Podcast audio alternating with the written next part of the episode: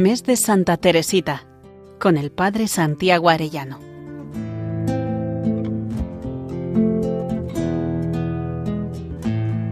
En el nombre del Padre, del Hijo y del Espíritu Santo. Amén. Día segundo del mes de Santa Teresita del Niño Jesús, preparándonos para el acto de ofrenda al amor misericordioso.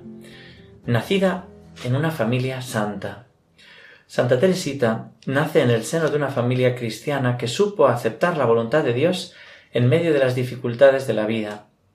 Es en este ambiente familiar donde ella pudo conocer y experimentar el amor del Señor desde muy temprana edad. Sus padres recibieron desde siempre una educación profundamente cristiana en el que para ambos Dios era lo primero. Los dos sintieron una llamada a la vida religiosa. Luis solicitó ser admitido en el monasterio del Gran San Bernardo, pero no fue aceptado al no saber latín, condición indispensable para poder entrar. Celia quiso pertenecer a las hijas de la caridad, pero su admisión es denegada. Dios tenía para ellos otro plan, formar una familia santa. Helen Mongin, en su precioso libro Santos del Ordinario, explica cómo se conocieron Luis Martín y Celia Guerin, guiados por la acción del Espíritu Santo. Fue sobre un puente que Celia se cruza con Luis casualmente por primera vez. No sólo le impresiona vivamente su buena presencia, sino que además una voz interior le confirma es este el que he preparado para ti. Los dos jóvenes se conocen, así pues, en abril de 1858, y enseguida se aman. Su compromiso se fija rápidamente, se prometen, y con el visto bueno del sacerdote que los prepara para el matrimonio, deciden casarse el 13 de julio. Después de un breve noviazgo de tres meses, se casan en la iglesia de Notre Dame de Alençon, y son un matrimonio muy feliz. Así habla Celia de su marido. Soy muy feliz, siempre a su lado. Me hace la vida muy dulce. Mi marido es un hombre santo, y les deseo uno parecido a todas las mujeres. Es un matrimonio en el que son constantes las muestras de afecto y amor que se profesan. Así se despedía Celia de Luis en una de sus cartas. Muchos besos, con todo cariño. Estoy tan feliz hoy pensando en verte que no puedo trabajar. Tu mujer que te ama más que a su propia vida. Celia no dejó de amar en ningún momento a su esposo. Sus últimas palabras dirigidas a él fueron toda tuya. Luis también le corresponde a su amor y le escribe así Querida amiga, el tiempo me parece largo. No llega el estar cerca de ti. Es inútil decirte que tu carta me dio un, un gran placer, excepto por ver en ella que te fatigas demasiado. Tu marido y verdadero amigo que te ama por toda la vida. Es un matrimonio en el que viven el uno para el otro, teniendo siempre presente el deseo que ya afloraba en su juventud en ambos, llegar a la santidad. Celia escribirá Yo también querría de veras ser una santa, pero no sé por dónde comenzar. Hay tanto que hacer que me limito a desearlo. Digo frecuentemente durante la jornada Dios mío, querría de veras ser una santa. Así también expresa Luis a sus hijas el deseo de la santidad. Sí, tengo una meta, y esta meta es la de amar a Dios con todo mi corazón.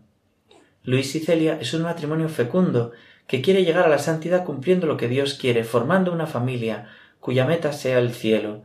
La llegada de los hijos es una confirmación en su vocación. Celia le explica así a Paulina, su hija. Pero cuando tuvimos hijos, nuestras ideas cambiaron un poco. No vivíamos más que para ellos. Era esa nuestra felicidad, y no la hemos encontrado jamás sino en ellos. En fin, nada nos costaba ya. El mundo no nos resultaba más que una carga. De hecho, quería tener muchos niños para educarlos para el cielo. El camino a la santidad de la familia de Santa Teresita estuvo cargado de grandes alegrías al ser una familia que permanecía muy unida y en la que Dios estaba en primer lugar, pero también tuvieron muchos sufrimientos y pruebas donde la cruz siempre estuvo presente.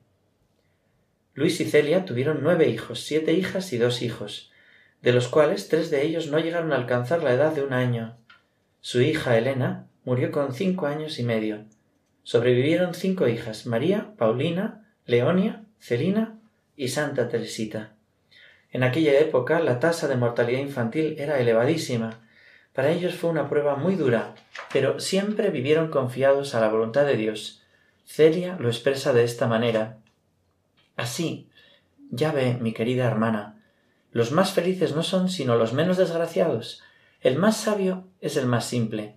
En todo esto hay que resignarse a la voluntad de Dios y prepararse de antemano a llevar su cruz con la mayor entereza posible. Dios no nos da nunca pruebas por encima de nuestras fuerzas. Mientras estaba agobiada de trabajo y de preocupaciones de todo tipo, tenía esta firme confianza de estar sostenida desde lo alto. Para Santa Teresita sin duda son sus padres un modelo de amor hacia Dios y hacia los demás, y vive muy agradecida por la familia que tiene y la educación que la han inculcado.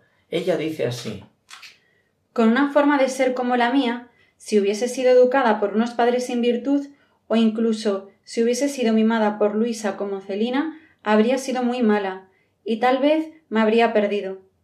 Pero Jesús velaba por su pequeña prometida, y quiso que todo redundase en su bien, incluso sus defectos, que corregidos a tiempo le sirvieron para crecer en la perfección.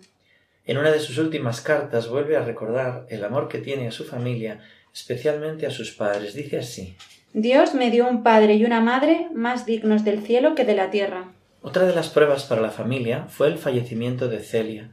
Santa Teresita contaba apenas con cuatro años de edad. Sin embargo, a pesar de ser muy pequeña, recuerda perfectamente a su madre. Cuenta Santa Teresita que tras la muerte de su madre, el corazón tan tierno de papá había añadido al amor que ya tenía un amor verdaderamente maternal. Santa Teresita adora y admira a su padre. Ella dice así Lo que yo observé, sobre todo, fueron los progresos que papá hacía a la perfección. A ejemplo de San Francisco de Sales, había llegado a dominar su impulsividad natural hasta tal punto que parecía tener el temperamento más dulce del mundo. Las cosas de la tierra apenas parecían rozarle, y se sobreponía fácilmente a las contrariedades de la vida. En la familia de Santa Teresita Dios está en el centro, en el que lo más importante es el amor. Es una familia que vive de la fe, de la confianza, de una entrega generosa y total. Sus padres son un ejemplo de vida, de matrimonio fecundo abierto a la vida, que ofrece sus alegrías y sufrimientos, aceptando siempre lo que Dios les pide en cada momento. Todas sus hijas tuvieron vocación a la vida religiosa.